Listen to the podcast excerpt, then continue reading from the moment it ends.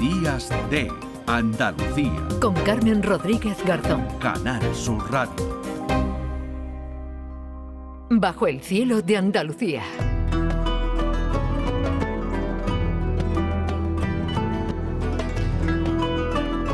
Nueve y media de la mañana, bajo el cielo de Andalucía, con Manuel Navarro. Hola Manuel, ¿qué tal? Buenos días. Hola, buenos días, Carmen, ¿qué tal? Bueno, has estado, creo que estás recién llegadito de, de Ibiza, que no es mal sitio. No, es un sitio estupendo y sí, recién llegado. Anoche llegamos a última hora, ya bastante tarde, la verdad. Y, pero bueno, yo creo que ha merecido la pena. Han sido unos días eh, intensos y, en los que hemos podido aprender muchas cosas, ver a, a grandes investigadores en la materia y también, ¿por qué no?, disfrutar de esa isla maravillosa que la verdad es que merece la pena darse por allí un galveo de vez en cuando. Bueno, han estado mucho, eso sí, eso siempre, eso siempre pegarse un garbeito, aunque sea en octubre, que Ibiza siempre tiene, siempre tiene algún atractivo, eso, eso seguro. Pero como decíamos, te has ido allí porque se ha celebrado un congreso internacional sobre fenicios con expertos, además que han llegado de, de todo el mundo, donde se ha hablado de, del impacto, de la influencia, ¿no? de esta civilización en el Mediterráneo, Manuel. Sí, yo creo que esto da hasta cierto punto la medida de la importancia del tema que tenemos entre manos y es que se haya constituido esta, este congreso que ya lleva celebrándose varias ediciones en el que participan especialistas de todo el Mediterráneo. Yo creo que eso da muy bien la dimensión del impacto y de la extensión y de la y de la extensión también temporal que tuvo en el tiempo eh, toda la, lo que se llama colonización fenicia o expansión eh, fenicia. Eh, como decía al principio del programa, casi hay personas que los consideran eh, fundadores casi de, una Unión Europea de alguna manera, ¿no? Y, no van desencaminados, porque es probable que estemos, si no ante la primera manera de globalización, pero sí de luego de una globalización mediterránea y de una y de una actividad y de una difusión cultural que incluso supera eh, las fronteras del Mediterráneo atravesando el estrecho de Gibraltar y llegando incluso a las costas del Atlántico y a las costas del Atlántico africanas también. Mm. Pues como bien sabes, eh, los fenicios llegaron a hacer un, un periplo por la costa africana y circunnavegaron África completamente, ¿no? Es decir, eh, es una civilización que tiene todavía, yo creo que mucho, muchas cosas que aclarar en su origen y en su desarrollo, pero que ya lleva muchísimos años de estudio y que se y que se conocen ya bastante detalle, bastante bien, y que para nosotros, especialmente en, la península ibérica, en España, en Portugal también, y desde luego en Andalucía, ¿no? que donde hay uno de los grandes epicentros en la, en la costa Almería, desde la costa de Almería hasta, hasta la de Huelva, y también en una, en una penetración hacia el interior que está dando grandes, grandes novedades, hmm. incluso fuera de nuestra autonomía, como es la cercana Extremadura, y que por eso como bien sabes, también hemos hemos contado con, hemos llamado a Esther Rodríguez para que nos hable un poco también de, de su experiencia en el, en el en el Congreso y de todo lo que lo que está trabajando ahora mismo. Esther es una persona eh, muy joven todavía, pero que ya tiene una amplia experiencia en el mundo de la investigación y actualmente codirige las excavaciones y las investigaciones ni más ni menos que en el yacimiento del Turuñuelo de Guareño, de las casas del Turuñuelo, del que hemos hablado aquí hace apenas tres semanas y que es sin duda uno de los yacimientos y por hoy estrella en la, en la arqueología española y quizás en la arqueología europea, me atrevería a decir. Además, creo que ya está Esther. Sí, sí, ya está, ya la vamos a saludar. Sí, Hola, Esther, ¿qué tal? Buenos días. Hola. Muy buenos días. Bueno, pues, eh, ¿qué, qué, qué, cuál ha sido la aportación vuestra en el, en el Congreso? ¿Qué nos puedes contar, Esther? Pues eh, nosotros venimos ya colaborando y trabajando ¿no? y presentando propuestas al Congreso de Fenicio Púnico de hace, hace ya varias convocatorias. Y bueno pues este año eh, imagino que Manolo ya os contó hace unos días que hemos podido por fin retomar las excavaciones en casa del Turuñuelo que llevábamos tres años con el yacimiento cerrado. Y la verdad que bueno pues nos ha permitido llevar una nutrida participación. Hemos contribuido con siete ponencias para bueno pues contar todas las novedades que hemos tenido en esta cuarta campaña de excavaciones que hemos desarrollado a lo largo de este año. Excavaciones que entiendo que han desvelado, ¿no? Em, cosas nuevas que, que, nos van desvelando cada vez eh, más eh, hallazgos nuevos que nos pueden aportar más información. Poco a poco vamos conociendo un poco más el edificio, vamos mm. ampliando zonas, vamos intentando resolver problemas, sobre todo a nivel arquitectónico, porque el edificio es muy complejo, se conserva muy bien, pero tiene algunas algunos eh, eh, problemas a la hora de excavación, complicaciones eh, estratigráficas en este caso, porque el edificio está construido entero en tierra, que es el mismo material que lo rellena. Entonces muchas veces eso complica ¿no? el, trabajo de campo y al mismo tiempo nos complica a nosotros de, bueno, pues le damos mil vueltas, una puerta que aparece por allí, que cambia otro pasillo, ahora, y la verdad que normalmente, y Manuel lo sabe muy bien, empezamos con una idea de la excavación y acabamos con una idea completamente diferente. Sí, es un, es un edificio, Carmen, muy grande, me encantaría verlo eh, que al principio, como bien dice Esther, a la que aprovecho para saludar, hola Esther, ¿qué tal vuestro viaje de vuelta? Muy buena, pues mira, fenomenal, llegamos también tardísimo y además me he traído un catarro impresionante de Ibiza.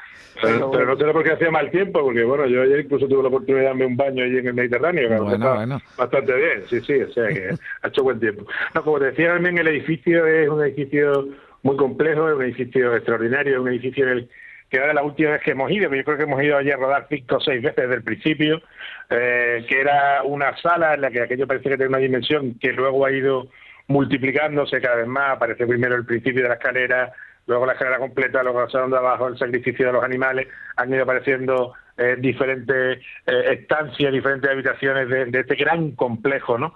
que yo creo que tiene, nos tiene a todos fascinados y que nos quita el sueño verdaderamente. Quien que sea aficionado o investigador de esto no se queda pensando una noche eh, qué demonios será realmente el Turuñuelo, será un santuario, eh, será una explotación rural, será un palacio, será un complejo palaciego, es decir, todos andamos un poco dándole vueltas a esto y este tiene la gran suerte de bueno de llevar la rienda junto con Sebastián Celestino mm. de la investigación de, de este gran de este gran yacimiento que tiene mucho que ver también probablemente con los fenicios porque cuando estamos hablando del, del, mundo de los fenicios, estamos hablando de una expansión de unos pueblos que vienen del extremo oriente del Mediterráneo, de la costa del Líbano, de la costa de Siria, de la costa norte de Israel, y que de alguna manera traen todo ese bagaje cultural del creciente fértil, desde que va desde Egipto hasta los hititas en Anatolia, incluso hasta el mundo persa, y lo trasladan al, al occidente del Mediterráneo y desde aquí vuelven allí pues con distintos materiales y también con distintas eh, formas culturales, ¿no? Porque las culturas también viajan a través a través del mar.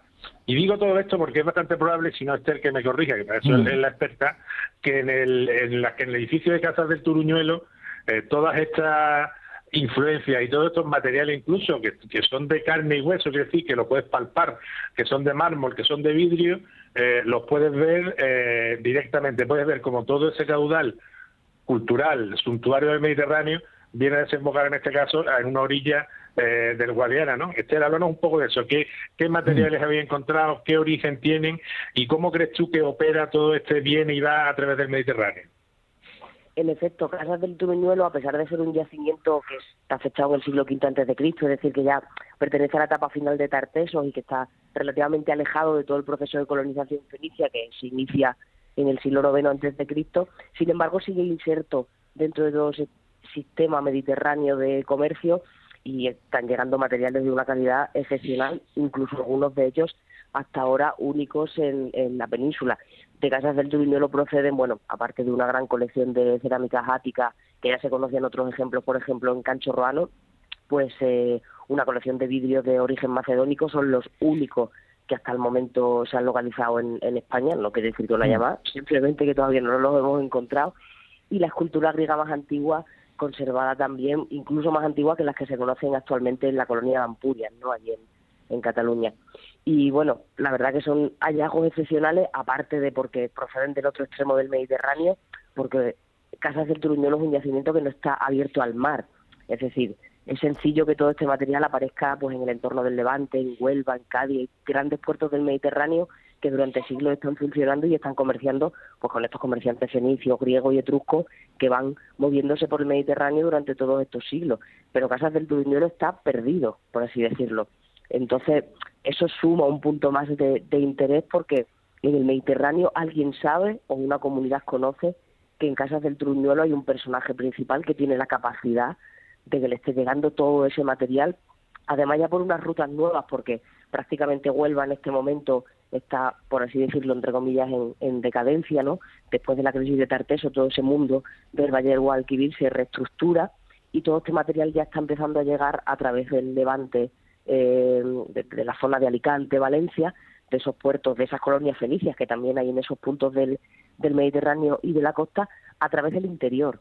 Entonces están reactivando nuevos sistemas y, bueno, pues ellos están consiguiendo que todo ese material penetre hacia unas zonas que ya digo, bueno, pues eh, el, el, principal hándicap que tienen es que no tienen puerto comercial, sin embargo, sí tienen la relevancia política y económica suficiente como para que el material recale allí. Ya su, su ubicación, ¿no? Ya provoca el interés y el misterio, ¿no? Decía de, de, de la ubicación de esta casa del Turuñuelo y alejada, ¿no? De, del Mediterráneo, del que hablábamos antes, pero además en este yacimiento, Esther, lo que se está encontrando está en muy buen estado de conservación y lo que todavía estáis por encontrar. Efectivamente, la parte, digamos, positiva o, el hecho de que el yacimiento de Casas del Turuñuelo sea tan excepcional, aparte del material que estamos eh, hablando, es su estado de conservación.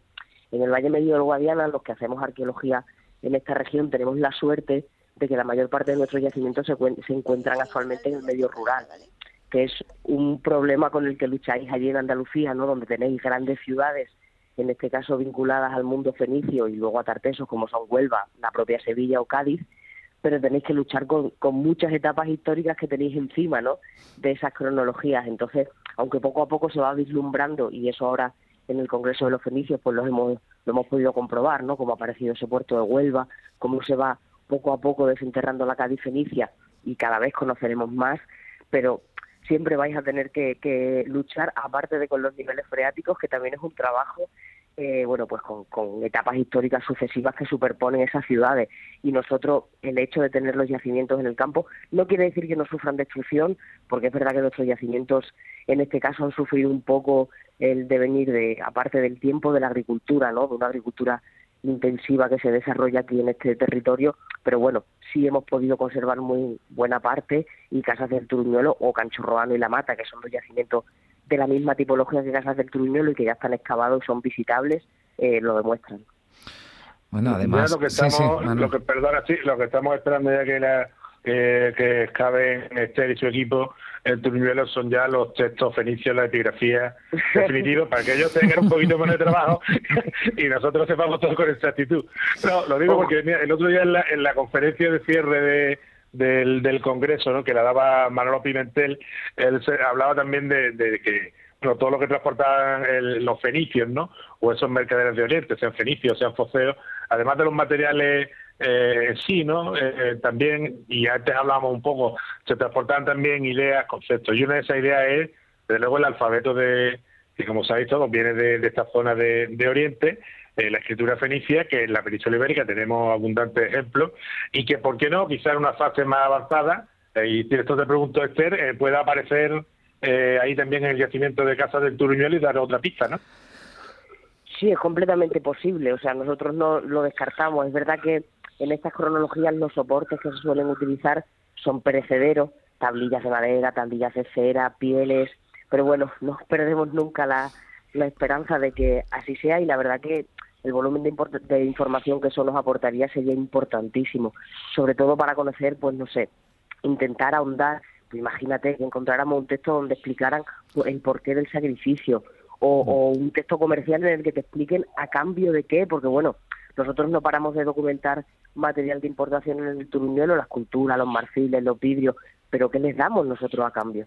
Ese material tiene, llega al Valle Medio del Guadiana porque el Valle Medio Guadiana tiene algo que ofrecerle al Mediterráneo a cambio. Mm. Entonces, bueno, pues saber, intentar desentrañar muchas incógnitas, sobre todo a nivel religioso y simbólico, que bueno, pues eso desgraciadamente la arqueología es muy, muy, muy difícil que te lo que te lo transmita de una manera muy clara, ¿no? Ahí ya tiene que funcionar un poco el pensamiento y, y, el trabajo de cada investigador y de cada equipo. Entonces, bueno, para mí sería, siempre que me preguntan, ¿qué te gustaría encontrar en el Turuñuelo, no? Pues sí, una biblioteca, un archivo, ¿no? un lugar donde me digan, pues mira, aquí hay tantas ánforas de grano porque, o sea, eso sería un hallazgo. Bueno, también hay que decir una cosa y aclarar una, un aspecto. Una biblioteca que al menos esté en griego y en fenicio, aparte del lengua del suroeste, ¿no? Porque la denominada lengua tartésica, que sería la lengua en la que se escribiría en las cronologías a las que pertenece Casas del Turuñuelo, está sin descifrar.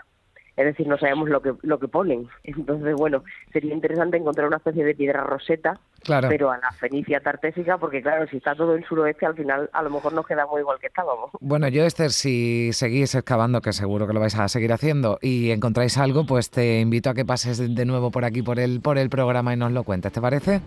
Yo feliz, encantada, sí. Bueno, pues Esther, un, saludo, un beso, gracias. muchísimas gracias. Un beso, Esther, un beso, Esther. Bueno, Manuel, antes de, terminar, vamos a hablar de, tres artículos que me decías muy importantes que se han publicado sobre evolución humana.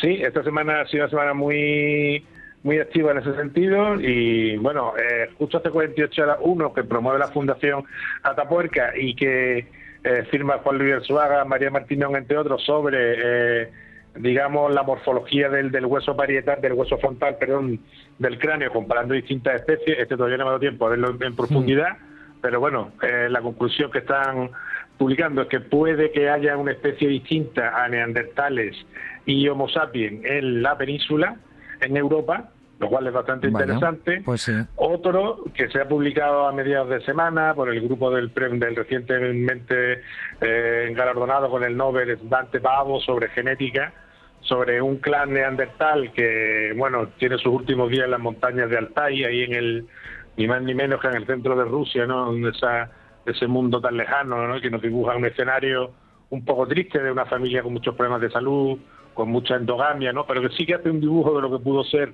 el final de los neandertales y que viene a corroborar un estudio que ya en su día hizo Antonio Rosas del CECIG aquí en España, en la cueva del Sidrón en Asturias, y, otro que a mí me ha parecido especialmente interesante, que ha publicado el equipo de, Manuel Domínguez Rodrigo, Enrique Baguedano y Lucía Cobo, sobre la caza y el carroñeo. Si recuerdan, la semana pasada hablábamos de evolución, y que bueno, los primeros humanos solo carroñeaban, solo eran oportunistas. Bien, ellos han demostrado en un artículo pues, con cierta complejidad, en fin, que requiere una explicación, pero que los primeros homínidos hace 1,8 millones de años ya eran cazadores. Y eso pues tiene una importancia clave en la evolución humana. Pero bueno, eso lo abordaremos con más calma cuando te pues parezca. Pero al menos que los espectadores tengan tengan la noticia y tengan por dónde seguir la pista. Bueno, y la cueva de las estegamitas, que ha recibido el apoyo del Pleno Municipal de Málaga para su protección. Gran noticia, sabes que en este programa hemos hablado de ella, que también se conoce como la Cueva de la Maravilla Blanca en varias ocasiones, porque bueno, corría un riesgo cierto y una gran noticia es que el Pleno del Ayuntamiento de Málaga, por unanimidad de todos los grupos políticos, lo cual yo creo que es muy importante, eh, ha solicitado a la Consejería de Cultura medidas de protección y medidas de estudio de la misma, con lo cual, bueno, somos optimistas y pensamos que la cueva, dado su gran valor patrimonial y geológico, eh, se pueda salvar. Pues eh, Manuel, tenemos material de sobra para seguir hablando domingos y domingos aquí en Días de Andalucía, así que nada, te espero la próxima semana, un abrazo muy fuerte. Un fuerte abrazo y feliz semana a todos. 9 y 48 minutos. En Canal Sur Radio, Días de Andalucía, con Carmen Rodríguez Garzón.